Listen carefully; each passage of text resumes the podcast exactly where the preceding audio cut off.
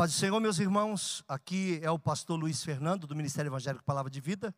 Sou grato a Deus porque você tem acompanhado os nossos, as nossas mensagens através do podcast.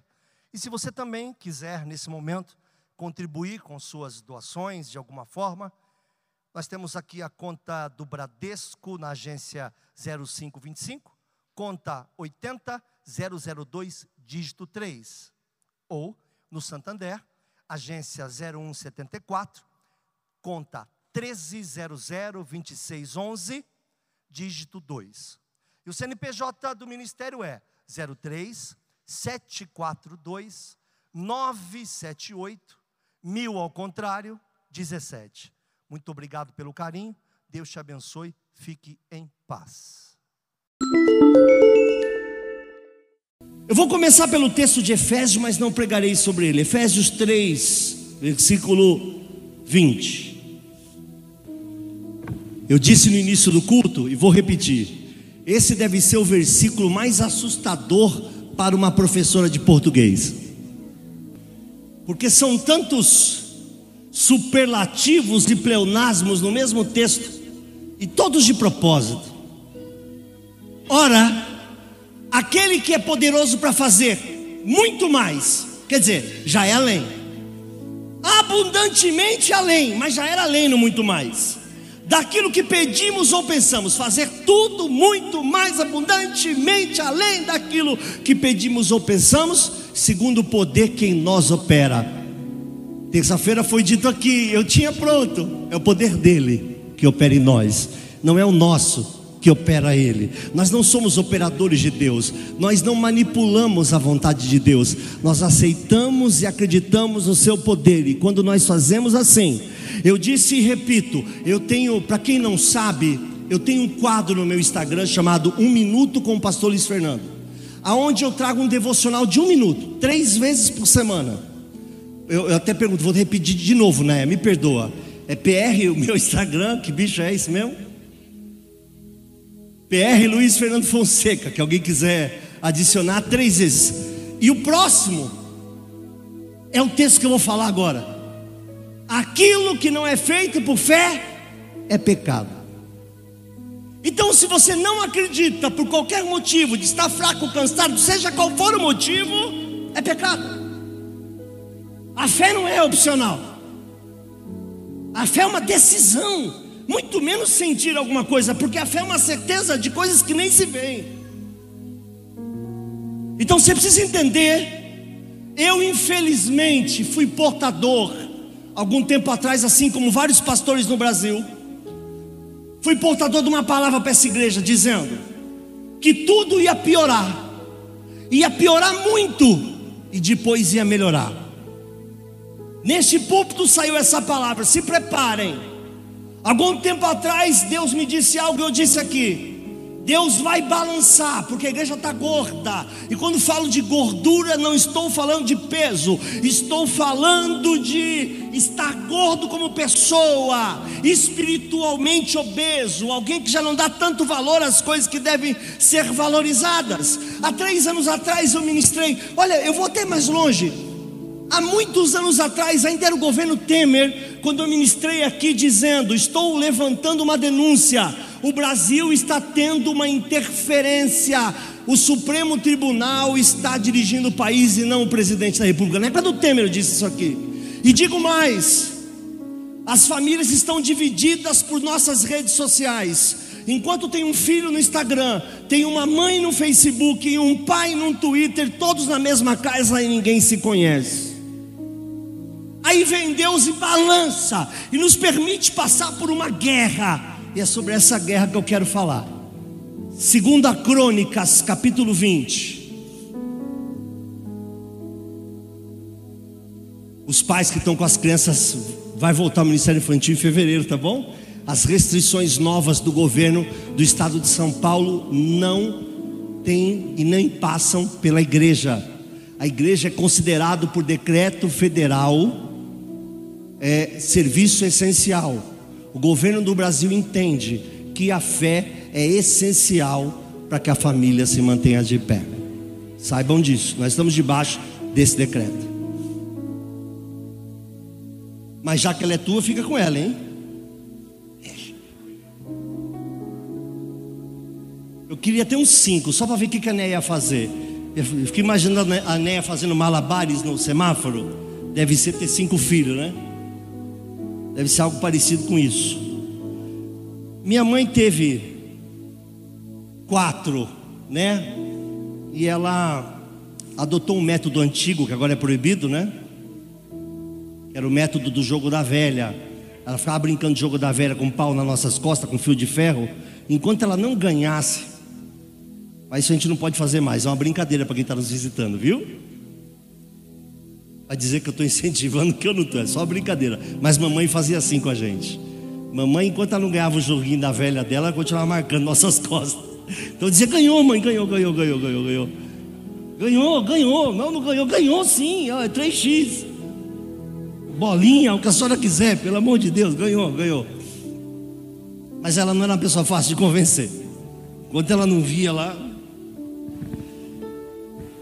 Eu quero que vocês confiem no resumo que eu fiz desses 37 versículos. E antes de começar a ler o primeiro, quero te explicar o contexto. No capítulo 19, eu estou tomando na boca, vocês veem essa porcaria toda que eu estou fazendo, que a gente quebrou o copo do primeiro culto. E aí colocaram um copinho de plástico para mim aqui de festa. Eu não me habituei ainda. Deus foi repreender Josafá. Foi a repreensão mais linda que eu já vi na Bíblia. Porque reclama que ele faz aliança com os inimigos, mas no mesmo texto, no mesmo texto, você pode ver em casa o 19, diz assim: mas tem coisas boas em você. Ele se agrada de algumas coisas em você. Você vai passar certas coisas, mas o Senhor é contigo. Aí chega o momento de passar a certas coisas.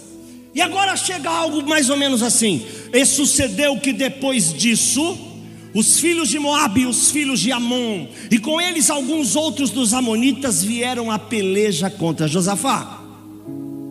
Então vieram alguns que deram aviso a Josafá dizendo: Vem contra ti uma grande multidão da além do mar e da Síria, e eis que já estão em Azazon Tamar, que é em Gedai. Então Josafá temeu e pôs-se a buscar o Senhor e apregoou um jejum em todo Judá. Segura aí, eu vou fazer o resumo do capítulo para vocês. Quando ele descobre que a guerra era grande, houve nele um medo. Esse temeu não é temor. Preste atenção, este temeu não é temor, é medinho. Houve um medo nele, porque ele se conhecia, e ele sabia quem vinha contra ele, e ele teve uma reação diferente ao medo. Quando ele teme pelo que viria a acontecer, a Bíblia diz que ele pôs-se a buscar o Senhor e apregoou um jejum em todo Judá. Nós precisamos entender que buscar a Deus ainda é a única saída para todas as nossas guerras, que não há mudança. Eu quero te dizer que as modernidades só tem uma coisa boa na igreja antiga. Os antigos falam que a igreja antiga era mais espiritual, que a igreja antiga. Eu não concordo porque eu fui das duas. Mas tinha uma coisa que a igreja antiga fazia que poucos fazem hoje. Nós não tínhamos cartão de crédito. E também nós não tínhamos limite nas contas. Nós não tínhamos aonde buscar certos recursos. Então só tinha uma coisa que a gente podia fazer: apregoar um jejum, buscar ao Senhor se entregar ao Senhor verdadeiramente, e Deus mandava na porta. Eu quero te apregoar, dizendo: Deus continua mandando na porta, o Senhor continua respondendo. Detesto chavões, embora vai parecer que essa palavra é recheada deles, o Senhor é vivo. Nós precisamos acreditar que Deus Pai, Filho e Espírito Santo não é uma instituição religiosa, o Senhor está vivo e continua intervindo na nossa família, desde que nós venhamos acreditar que isso acontece. Vou dar uma pausa aqui. Pode deixar os carros de novo, ó. Parece que deu problema com o carro de alguém aí, ó. Você pode pôr de novo? Consegue? Aí eu leio. Isso, para a gente não ler. Olha lá. Todos esses carros aí, ó. Se você é dono desses carros, eu imagino até que eu sei minha placa. Se for meu, já foi. Ele teme, olha o que diz. Volta para mim lá. Obrigado. Apregoou um jejum. Versículo 4. E Judá se ajuntou. Desculpa eu fazer isso. Eu sei que eu não gosto, você não gosta. E o Barretão esgotou todas as nossas vontades de fazer isso pelos próximos três anos. Mas repita isso comigo. Aí Judá se ajuntou. Repita: Judá se ajuntou.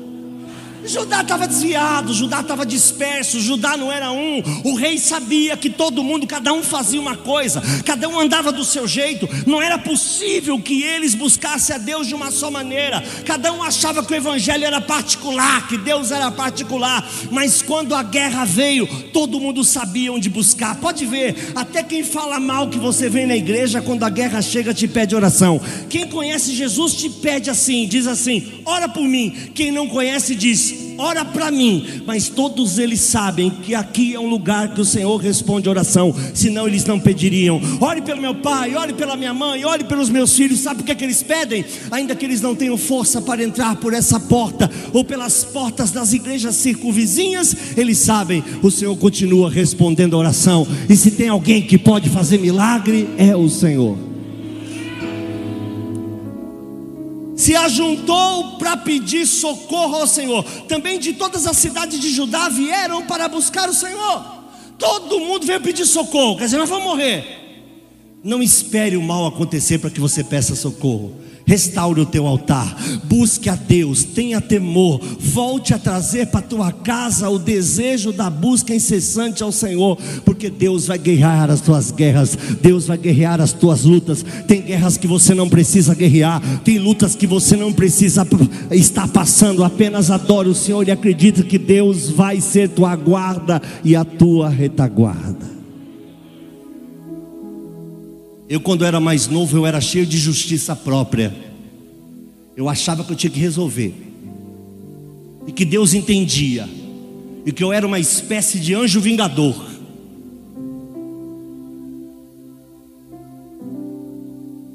Até que o Senhor muitas vezes me repreendeu, dizendo: Nunca vai ser do teu jeito. Sabe o que está acontecendo com a igreja do Senhor Jesus na terra? A igreja do Senhor Jesus na terra virou política, virou reclamante, virou reclamadora, e não uma igreja que busca o Senhor nos momentos de guerra.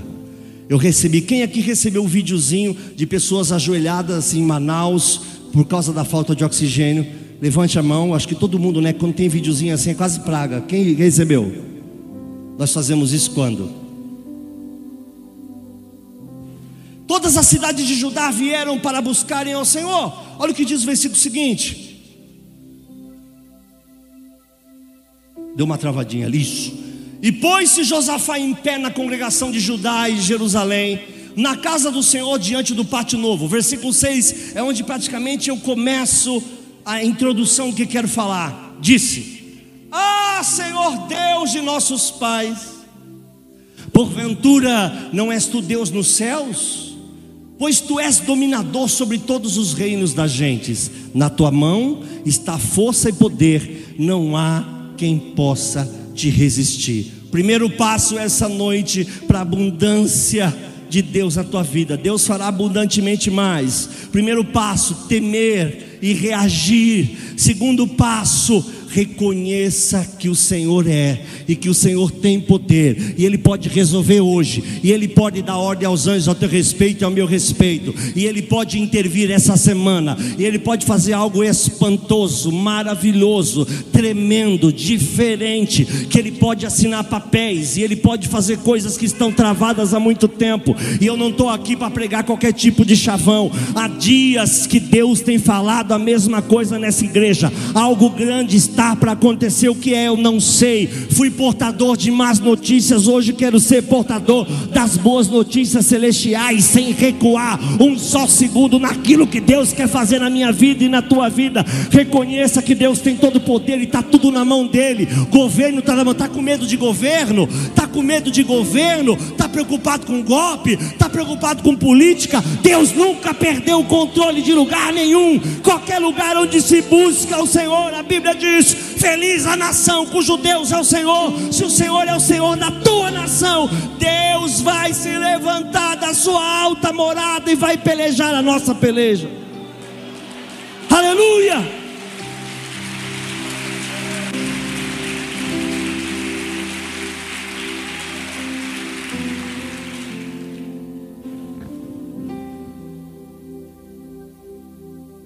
Deus quer fazer. Eu sinto no meu espírito quanto Deus quer fazer.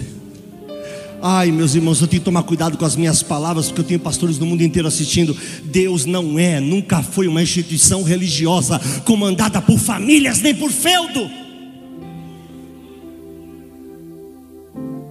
Deus é um Deus vivo que tem o controle de todas as coisas. Ele diz vai, e este vai. Ele diz vem, e este vem. Aleluia! Ainda tem um carro que faltou lá, Fiat Uno preto.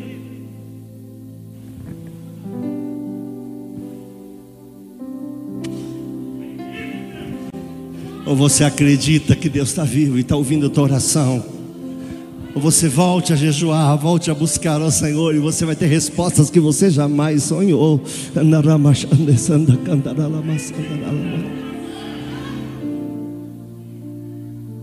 Eu fui num congresso ministrar e eu cometi um erro muito grave.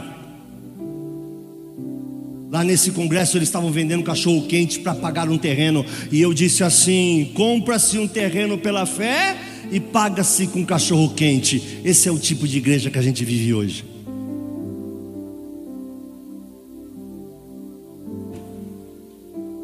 compra-se pela fé, paga-se com rifa. Aí no final falaram: Olha, você quiser comprar um cachorro quente, aí eu vi o que eu falei.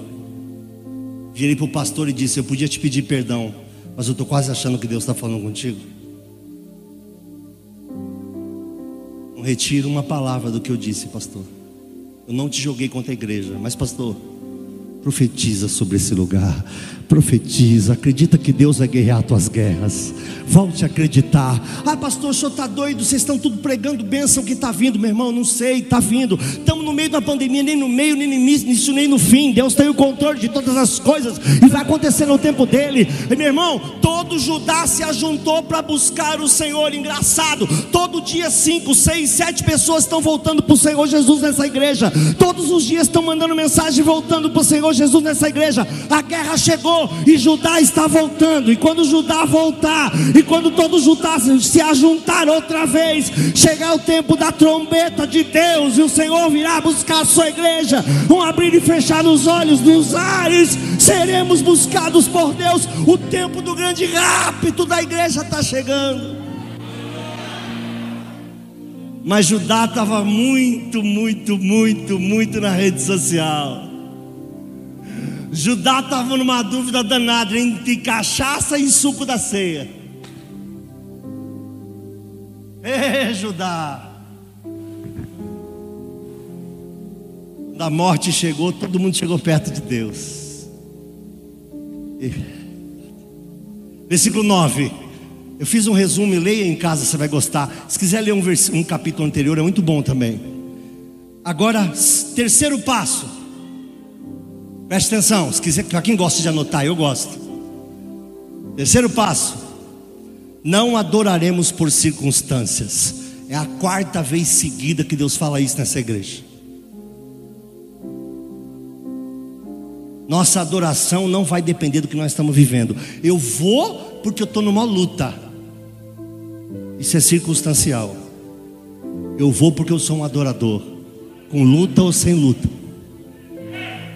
Eu vou porque se eu não for agora, o mundo está caindo ao meu redor. Meu irmão, o mundo pode cair ao teu redor, mas jamais o mundo vai cair em você. Mil cairão ao meu lado, dez mil à minha direita, eu não serei atingido. A única forma de não ser atingido é ficando no meio, no centro da vontade de Deus.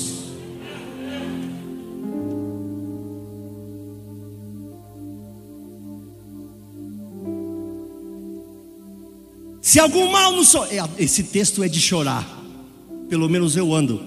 Eu já disse para vocês, eu ando tão sensível que ando chorando em velório de mosca. Se algum mal nos sobrevier, espada, presta atenção, ele está dizendo: se a gente for morto à espada, se a espada comer solto na gente, se for juízo, se for o Senhor mesmo, se for o Senhor mesmo que está permitindo isso, Peste, por acaso nós estamos no meio de uma peste ou não? Sim ou não? Estamos no meio de uma peste. Fome, nós nos apresentaremos diante desta casa e diante de ti pois o teu nome está nessa casa e clamaremos a ti na nossa angústia, e tu nos ouvirás e nos livrarás. Ele está dizendo: Eu vou te buscar, ainda que esteja doendo, eu vou te buscar, ainda que eu tenha com abundância. Se for peste, se for dor, se for doença, se for juízo, seja lá o que tiver acontecendo na minha vida, eu vou te buscar e o Senhor vai me livrar da minha angústia. O que sobrar, se morrer todo mundo nessa guerra e sobrar meia dúzia, já estou te avisando, essa meia dúzia vai estar aqui amanhã e nós estaremos adorando o teu nome. Não mais viveremos por circunstâncias, porque aquilo que eu sou, ou o que eu quero, ou a minha casa, ou a minha família, mas porque o Senhor é, é o Deus Criador dos céus e da terra, o Senhor de todas as coisas, digno, único, digno de abrir o livro, digno de louvor e de adoração para todo sempre.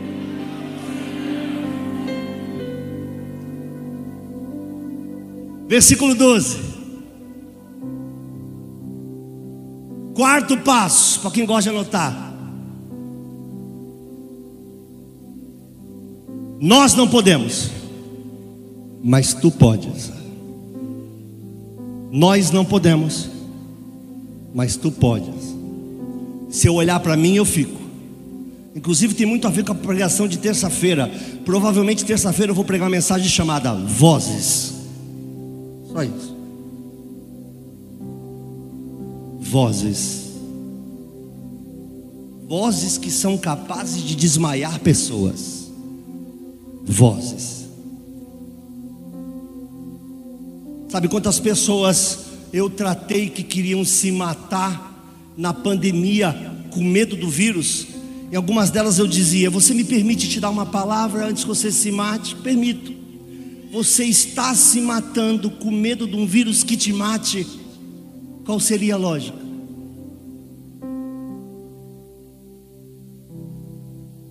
Falei, filha, crente não morre. Crente sobe e abraça. Crente é recebido com pompa.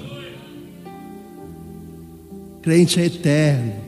Por isso você que nunca nasceu de novo, deixa eu te contar não tem nada a ver com a mensagem, mas é como eu falei do discipulado, eu preciso aproveitar. Quem nasce uma vez morre duas. Se você nasceu só de sua mamãe, você vai morrer duas vezes, no corpo e no espírito. Mas quem nasce duas vezes, só morre uma.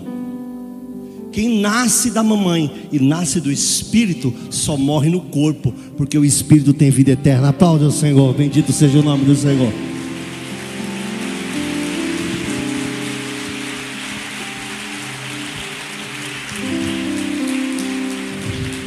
Eu não posso, mas tu? Eu não posso, mas tu? Não olhe para você. Tudo que Deus fará, por isso que eu falei que estava com medo de pregar. Foi dito isso terça-feira e estava tudo. É, é, difícil, mas é Deus que está fazendo. Se você se basear o que vem daqui pela frente em quem você é, você não vai para lugar algum, porque você não é guiado por você mesmo nem pelo seu destino. Mas se você basear tudo que você será em quem Ele é em você, você vai aonde o Espírito Santo te mover, porque você será guiado pelo Senhor. Ah, Deus nosso, porventura não julgarás?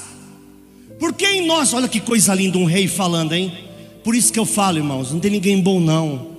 Crescer bem no Evangelho é crescer para baixo. Eu prego isso há 20 anos. Olha o que o rei diz porque em nós não há força perante essa grande multidão que vem contra nós. Olha o rei falando: não sabemos nem o que fazer, tem direção não. O que nós vamos fazer, rei? Eu estou fazendo já. Eu estou falando com quem pode fazer, porque eu não tenho direção.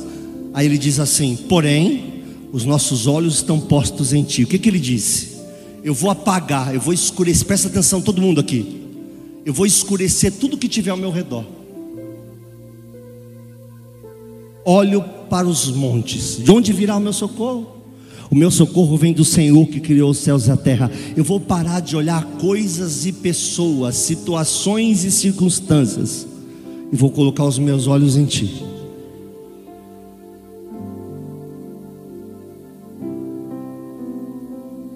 Não foi o que Estevão fez na hora de ser assassinado?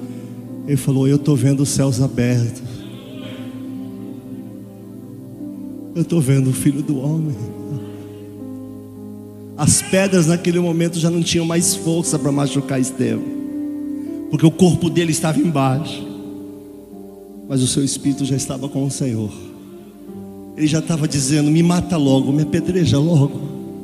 Eu quero ir para ali, eu quero estar com eles. Ele diz: Eu não sei o que fazer, não tenho uma direção, mas os meus olhos não serão colocados nas coisas, e sim em ti. E aí no versículo 13 ele solta uma bomba. Você está preparado? Eu vou explicar o versículo 13, talvez ele magoe um pouquinho para aqueles que são mais, é, né, mais mimizentos. Oi, feriu, sabe? É, tem que tomar cuidado, né? Eu sou um homem que gosto muito de usar cinto de segurança. Eu usei antes da lei. Eu lembro que eu estava estressado, fui com a Néia no Cinemark e fiquei procurando no cinema o cinto. E se tivesse o cinto, eu usava, eu gosto até no cinema. Quero falar um pouco sobre isso com vocês, a segurança familiar. Olha a resposta, olha o que o rei resolveu fazer.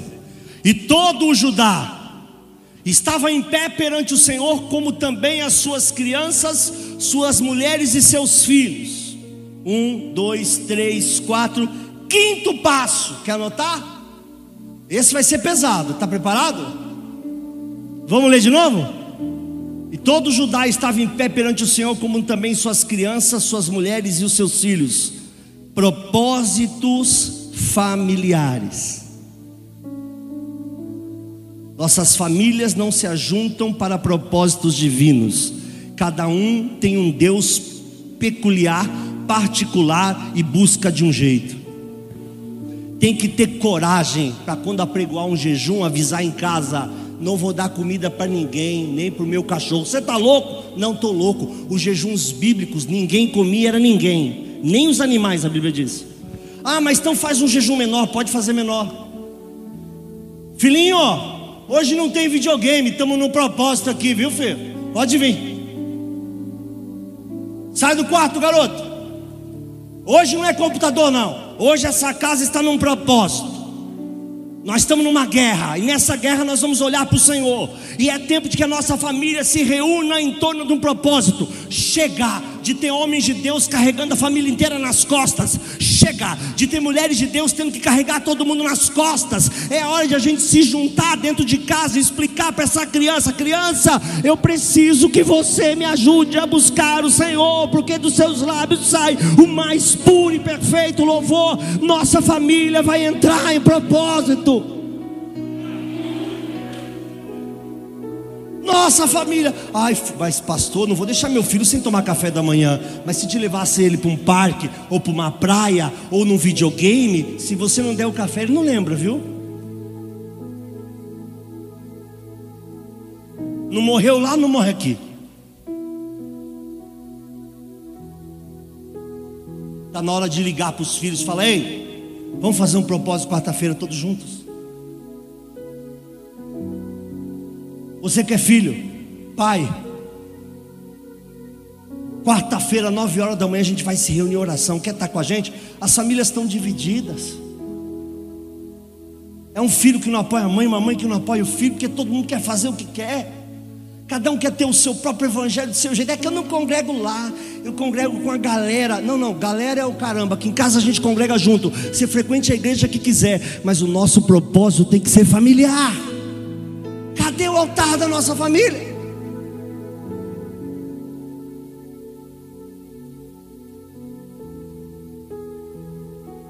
Quando eles resolveram fazer um propósito. Ah, pastor Luiz, liga para o meu marido, meu marido está fraco na fé. Eu ligo, mas você já fez um propósito? Ah, meu filho não quer saber de nada. O senhor pode mandar alguém falar com ele, o líder de jovens? Eu posso, mas você já fez um propósito?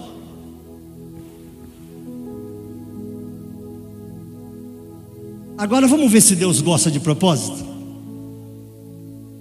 Um, dois, três, quatro, cinco, sexto passo. A resposta de Deus. Versículo 14. Então veio o Espírito do Senhor. Ai, como eu gosto dessas coisas. No meio da congregação, imagina a cena se levanta um homem cheio do Espírito Santo no meio daquele povo angustiado. entende o que é isso?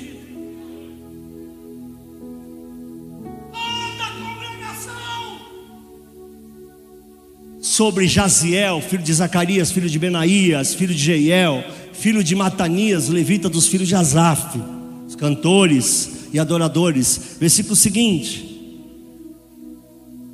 Dai ouvidos todo Judá. De novo, todo Judá. Engraçado, né? Até chegar essa guerra não tinha todo Judá. Judá vivia todo mundo partido no meio. Era o espírito de divisão. Cada um parece esses monte de bobinho de, de, de rede social. Fica um brigando com o outro para tentar entender o que um versículo diz. Meu irmão, a Bíblia nunca foi feita para contenda. Se vós, a Bíblia diz, são contenciosos, nós da igreja do Senhor não temos tal costume. O que não entendemos? Não entendemos. Os mestres da igreja nos explicarão. Aliás, o Rupereta faz esse papel muito bem. Tem coisa que ele escreve lá e eu vou lá aprender.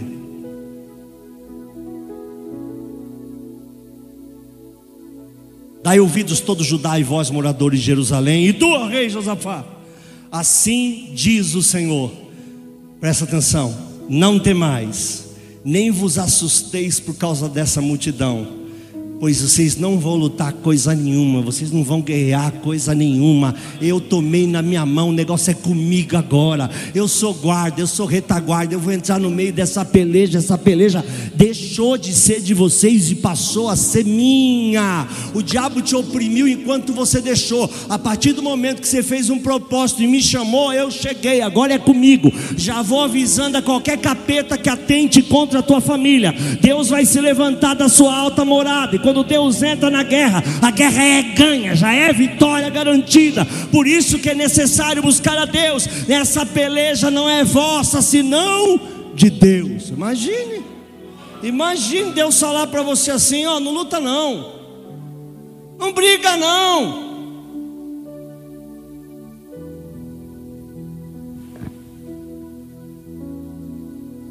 Tem guerra que a gente não deve guerrear, meu irmão. A gente se intromete demais em coisas e assuntos que não são nossos. É um tal de mulher e de homem que gosta de se intrometer na guerra dos outros que eu vou te falar, hein? Aconselhamento não é partidarismo. Você aconselha e não se envolve.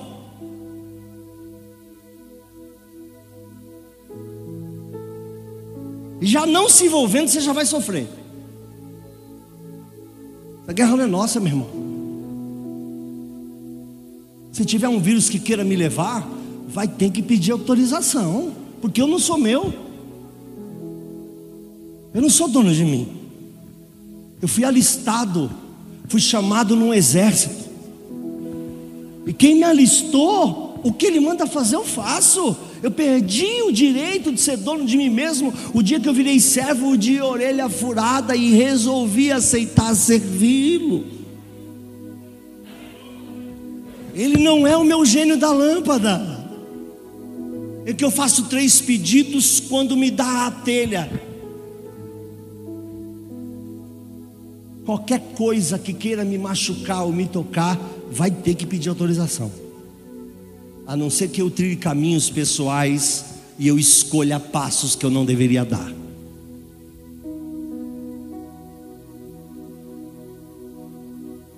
Versículo 17.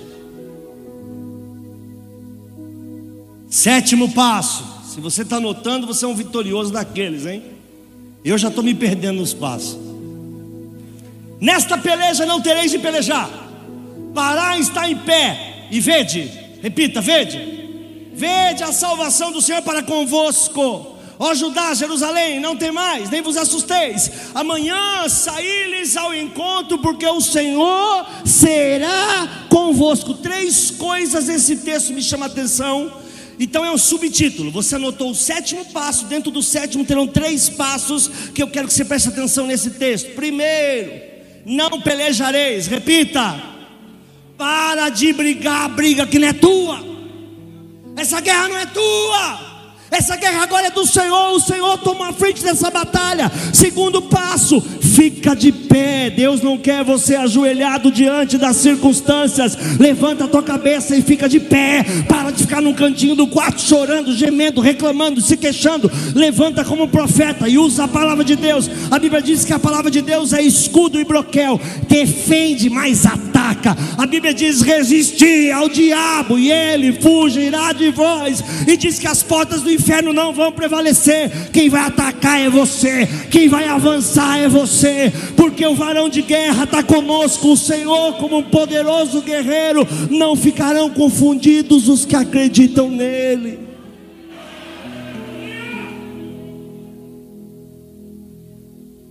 A vida inteira encolhida apanhando. Faz um altar, meu irmão. Isso se dará em duas etapas.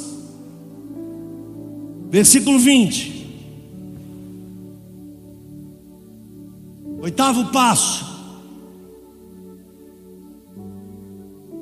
Antes de eu ler isso aí, eu quero voltar para o sétimo passo e dizer uma frase que eu queria que você anotasse se quiser. Se você clama, Ele tomará. Se você clama, Ele tomará. Ele toma a sua guerra em suas mãos. Se você clama, Ele toma a sua guerra em suas mãos. Se você reclama, você mesmo ficará com elas. Se você clama, Ele toma a guerra das suas mãos. Se você só reclama, você mesmo fique com elas. Quem reclama não acredita. Quem acredita diz assim: Eu não vejo, mas Ele vê. Quando a Bíblia manda você parar e ficar de pé, está dizendo para você: não fique curvado toda hora antes das circunstâncias. Ah, pastor, o senhor não sabe o que eu passo. Quem não sabe o que você passa? Quem aqui é especial? Quem aqui é anjo que não passa um monte de coisa na vida? Quem aqui nunca passou um sofrimento, uma doença, um câncer, um problema, uma traição, uma vergonha? Quem de nós nunca? Você não sei, eu não sei o que você passa, como você também não soube o que eu passei. Todos aqui têm marcas. Todos já foram feridos de uma forma ou de outra, ou estão sendo feridos agora. Todos de uma forma ou de outra chegaram até aqui agora. Estão aqui, têm suas marcas pessoais, mas só estão aqui porque o Senhor os livrou, só estão aqui porque o Senhor os trouxe, só estão aqui porque Ele está vivo.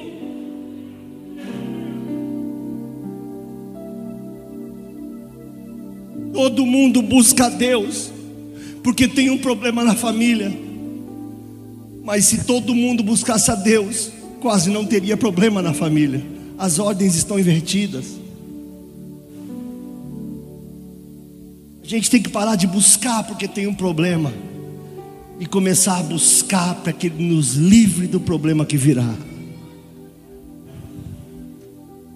A igreja está murcha, michuruca, encolhida, chorona, medrosa.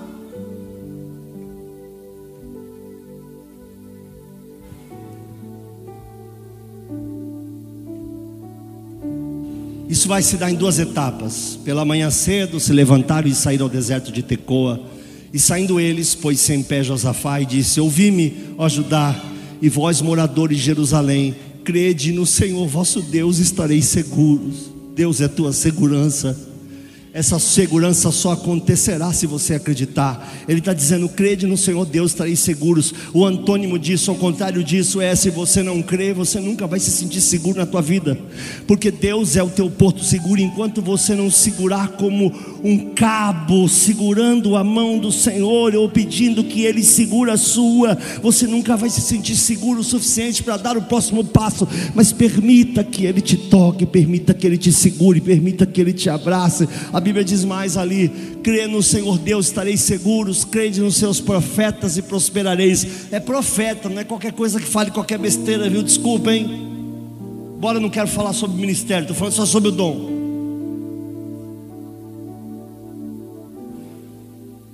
Profeta, como ministério de profeta, se esvaiu, se acabou.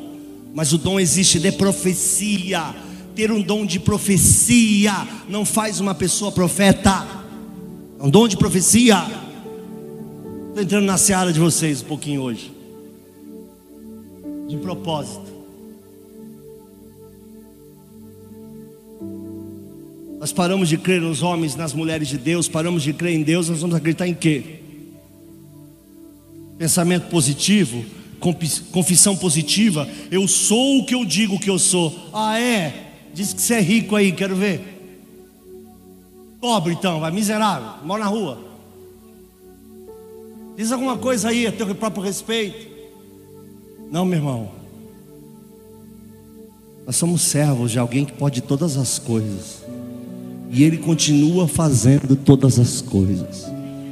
Deus vai te prosperar, acredite. Deus será o teu porto seguro. Volte a acreditar no Senhor, aleluia.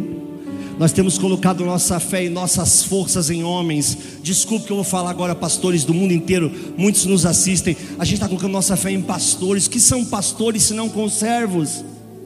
Qual a diferença entre eu, Claudionô, Caio, Beto, Paulo, Carlinho, qualquer um dos que estão aqui, Toninho, e você, Júlio, e você, Carlos, qualquer um que está aqui, você, nenhuma. Eu vou lá porque o, o, o, pastor Lúcio, não, eu vou lá porque ele é um homem de Deus. É essa visão que miserabiliza o Evangelho. Eu vou lá porque apesar dele, Deus fala. Apesar de mim, Deus fala. Porque Deus nunca mudou. As pessoas são falíveis, elas cansam, elas se atrapalham, às vezes ficam pelo caminho, mas Deus jamais vai me abandonar, o Senhor jamais vai me deixar. Às vezes um homem de Deus não tem aquilo que você espera, mas aí vem Deus através dele, mesmo que ele não tenha força e diz: faça isso, isso será o teu porto seguro. Se você quer segurança, meu irmão, volte a estar agarrado na colo de Deus, seguro na mão de Deus.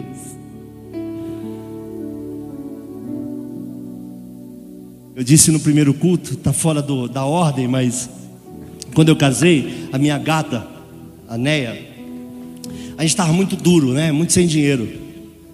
E, aliás, todo mundo que casa, né? Casamento ele dá uma alegria muito grande, né? E depois ele te deixa alguns anos pensando se você devia ter feito aquela festa, essas coisas, né? Não sei se aconteceu isso com você. Mas a gente acaba de sair da lua de mel, você só pensa em boleto, você tem que tomar muito cuidado. Não foi, não foi meu caso, eu ganhei muita coisa, mas sabe como é que é, né? O buffet ligou lá para nossa casa e falou: Ó, oh, foi o dobro de pessoa que vocês falaram, hein? Tivemos que pegar mais comida. Eu falei: Pois é, nós não convidamos, mas a gente paga. Mas não é sobre isso que eu quero falar.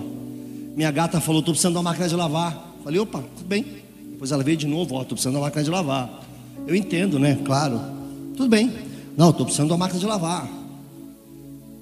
Acho que na quinta vez ela falou, e Brastemp. Eu falei, tá bom, vou resolver isso hoje. Catei ela pela mão, falei, vamos ali. Levei ela para o quarto. Falei, Senhor, é Brastemp. Fui embora. Falei, pronto, amor, está resolvido. Olha, se eu tivesse dinheiro eu já não teria feito. Um dia deixei de cuidar dela.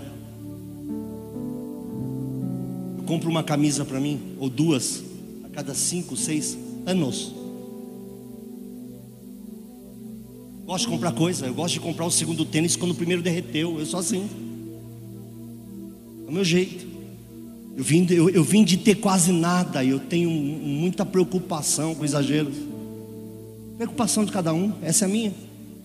Passou uma semaninha mais ou menos, bate um homem lá, um caminhão, Luiz Fernando, Luiz Fernando, Luiz Fernando, fui atender, máquina de lavar Brastemp, presente. Detalhe, ele queria ensinar tanto a Neia como o Luiz Fernando. Ele podia ter falado Neia, Neia, Neia, máquina. Mas por que Luiz Fernando?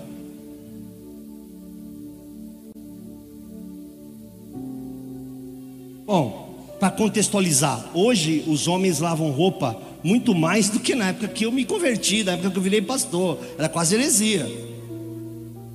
Aí machismo estrutural, chame o nome do bicho que você quiser, mas era assim. Não vou entrar por esse caminho. Era assim.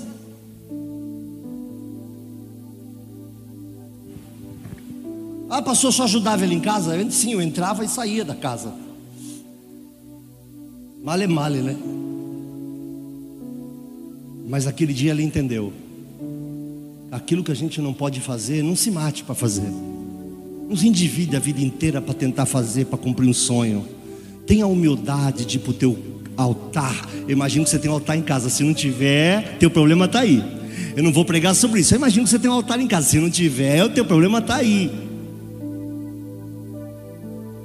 Vai lá no teu altar e fala: Senhor, meu amor, precisa de uma máquina. Agora, cá entre nós dois, é uma necessidade. A questão de ser tempo é desejo. O Senhor disse que cumprir a necessidade não desejo, mas se puder, se puder. E ela veio, novinha, e ficou em casa muito tempo. Deus nunca mudou, meu irmão, nós mudamos. Eu posso provar para você que nós mudamos? Estou pregando mais que no culto à tarde, me perdoem, tá bom? Até porque a palavra de hoje vai ser cinco minutos. Está louco, pastor? É, não entrei na palavra não. Entra no próximo agora. Você está louco completamente. Confia. Há três anos atrás a televisão do meu quarto começou a, mudar as cores. Sabe o que eu fiz? Tinha jogo do meu time de futebol. Desliguei a televisão. Falei, né, estou saindo. Fui na Casa Bahia. Falei, mano, quanto é uma televisão aí de 40? É tanto. Passei lá no cartão, comprei a televisão e repus. Bendito cartão de, pré, de crédito, 12 vezes, 10 vezes. Só que lá atrás não era assim. Quando a gente recomeçou na palavra de vida, era difícil poder comprar alguma coisa além de pão. A gente colocava salsichas em cima da mesa para dividir entre os pastores que a gente usava no. Ela tinha no, no, banco um cartãozinho de comida, então a gente dividia com os pastores. A gente dividia por ordem de filhos. Eu não tinha filho, tinha menos salsicha. Nós fizemos isso aqui. E aí a minha televisão pifou. Ela não pifou normal. Simplesmente o forro que explodiu forro na chuva como a de hoje e caiu água toda dentro da televisão. Corremos, tiramos da tomada e a televisão levantei a televisão e a água caindo de dentro dela. Eu queria assistir um jogo de futebol. Fiz a maior besteira, jamais faça que eu vou falar agora. Por favor. Estão vindo na internet? Foi uma besteira que eu fiz. Eu dei um azar miserável que deu certo. Mas não faça. Eu falei, Senhor, eu não tenho da onde tirar dinheiro. Abracei a televisão, orei e coloquei na tomada. E eu trabalhei com isso, né? Ela voltou a funcionar, ficou muitos anos funcionando até que eu dei para um irmão dessa igreja. A máquina de lavar queimou. Ela tinha virado um helicóptero primeiro, né? Primeira fase da máquina de lavar é virar um helicóptero. Aí você sabe que ela está indo querendo voar já, né? Você é lá, se, se você não tiver um cabo bom de força, a minha máquina queria ir para a sala, queria andar na casa. Era essa máquina que eu ganhei, ela envelheceu, né? Você abraça ela e ela vem junto, né? E ela quebrou e eu não tinha dinheiro. Ela falou: a máquina quebrou. Eu falei: tá bom. Fui lá, dobrei o meu joelho, abracei a máquina de lavar e falei: na minha casa não. Nas coisas que Deus me dá, não. Volte a funcionar em nome de Jesus. Você sabe por que eu não conto esses testemunhos mais? porque a maioria das igrejas não acredita, ainda sou capaz de receber mensagem mal criada de quem está acostumado a só comer Nutella e passar no cartão de crédito.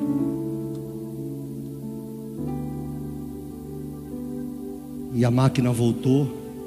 Foi assim com a nossa impressora, foi assim com a nossa televisão, foi assim com o nosso computador.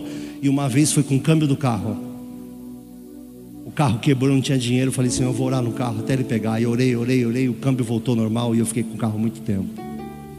A gente precisa voltar até altares e acreditar que Deus está velando por Sua palavra para cumprir.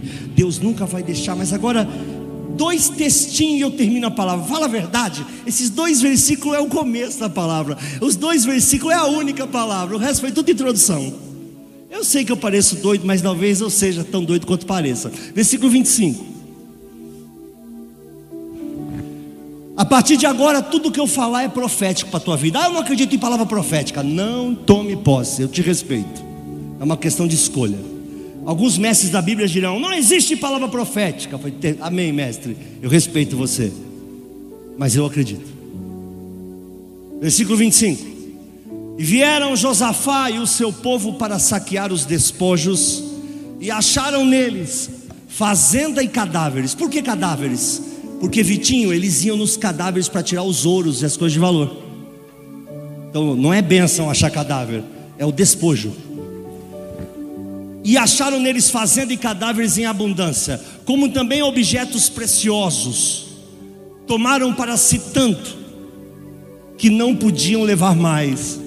Três dias saquearam o despojo porque era muito. Eu quero te fazer uma pergunta: quanto de bens materiais havia para que um exército inteiro demorasse três dias para tirar? Quanto de ouro tinha para que todo um exército demorasse três dias para recolher? Tinha um programa na televisão, eu não sei se é Hulk, Ana Maria, a, a Braga, Praga, o bicho desse aí, eu não sei nada disso. Eu sei que tinha um programa na televisão, que eu também não sei o porquê. Você ganhava um carrinho lá no Carrefour e você tinha direito a pôr o que quisesse dentro num tempo de cinco minutos, dez, me perdoe, eu não lembro.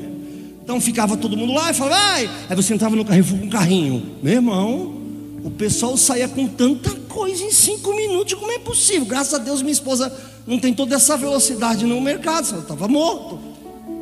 Tem toda essa volúpia. Mas meu irmão, o que, que você faz? Agora eu quero fazer uma pergunta. Se a gente aqui, só os que estão aqui hoje, se levantar para pegar tesouros e demorar três dias pegando, quanto você acha que cada um pegou?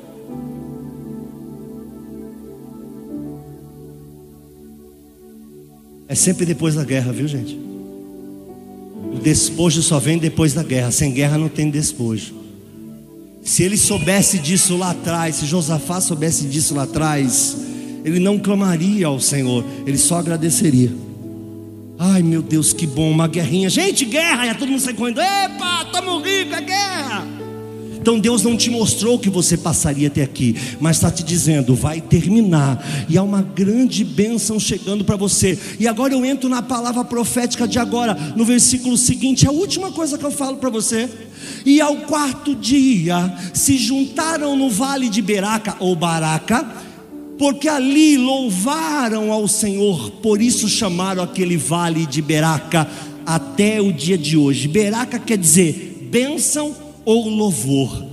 Essa é a palavra de hoje. Deus vai fazer muito mais do que você está pensando e você vai adorá-lo, glorificando pela bênção que Ele vai mandar para você. Mas terá que passar a guerra. Mas não se assuste, porque no meio dessa guerra, quem vai guerrear ela é Ele, quem vai batalhar é Ele, quem vai lutar é Ele, quem vai dar vitória é Ele e quem vai te prosperar é Ele. Você está louco falar isso no meio da pandemia? Tô, e eu tô aqui como uma voz contrária, dizendo o que disse alguns anos atrás, que ia piorar muito, que Deus havia dito, mas depois vai melhorar, e vai melhorar, e vai acontecer. E a quinta vez ou quarta que Deus está falando subsequentemente, eu não tenho a mais remota ideia do que vai acontecer, mas coisas grandes virão. Não tenha medo do país, da política, de coisa alguma. Deus está no controle. Vai chegar o tempo no teu altar, Beraca. Você vai viver no vale da adoração e da bênção. Deus vai te abençoar também. Não são só dores, são amores também. Não é só dificuldade, é a glória de Deus manifesta sobre tua casa e família. Não é só tristeza, nem queixume, nem reclamação. O porto seguro virá até ti. O vale de Beraca será chamado a tua vida. Ninguém chegará a Efraim sem passar por Manassés.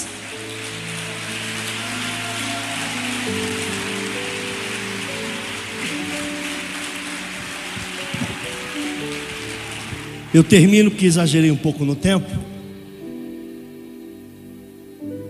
Vou repetir o que disse aqui alguns domingos atrás.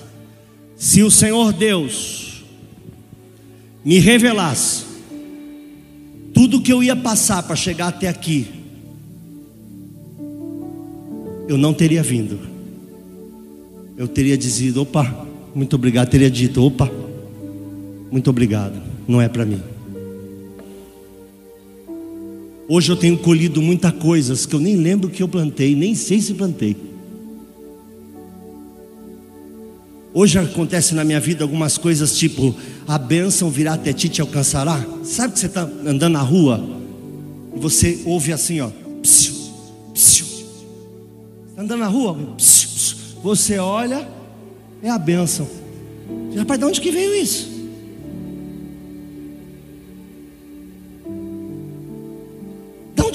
Isso? Como é que isso aconteceu? Eu não sei. Mas eu quero chamar a minha casa a partir de hoje de Vale de Beraca. Eu sempre, há 20 anos que eu chamo a minha casa de Reino da Paz, de Casa de Paz. Sempre falo aqui, nem meu cachorro latia, mas eu vou mudar o nome da minha casa de maneira profética. Minha casa vai ser o meu Vale de Beraca. Vai ser o lugar de louvor e de bênção do Senhor. A guerra vai passar e as coisas de Deus vão chegar. De que forma eu não sei. Eu queria que você exaltasse, glorificasse o Senhor por um momento. Se quiser aplaudir, faça do jeito que você achar melhor.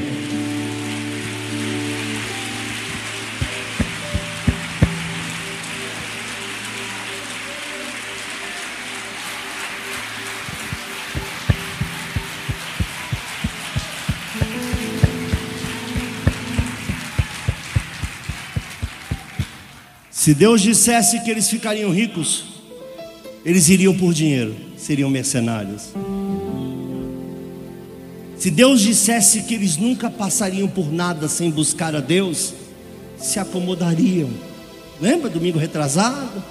Não me dê muito para que de farto não te negue, nem pouco para que blasfemando te furte, blasfemando contra ti. Ele não pôde dizer nenhuma coisa nem outra. Até que o povo decidiu buscar. E aí ele disse: Olha, vou abençoar vocês. Deus jamais diz: Josafá, não conta para ninguém, mas no final dessa luta tu vai ser tão abençoado. Leva uns, umas carroças a mais, meu irmão.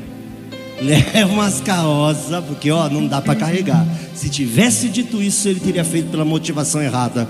E agora eu venho te pedir perdão, igreja do Senhor Jesus, vocês que estão assistindo por internet.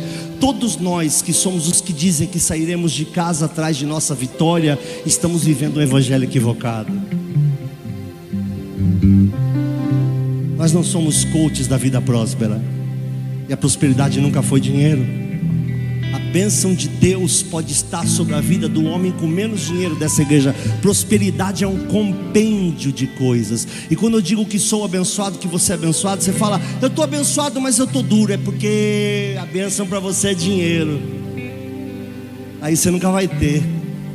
Porque se Deus falasse que eles seriam ricos, eles se tornariam mercenários, ia começar a se juntar mais gente. Vamos quebrar o pau, vamos matar, fica tranquilo. Vamos dividir igual. Deus não disse nada. Deus falou: ó, vocês não vão lutar mais. No final das contas, quem causou essa guerra toda foi Deus.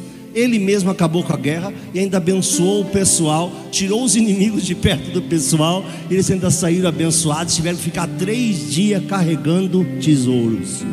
Eu não sei o que Deus tem. O tesouro de Deus para você pode ser sua mamãe, o tesouro de Deus para você pode ser a salvação do seu pai, da sua esposa, do seu filho. Tesouro, bênção, riqueza não é dinheiro, meu irmão. O dinheiro é sempre um acréscimo. Às vezes bem-vindo, nem sempre bem-vindo.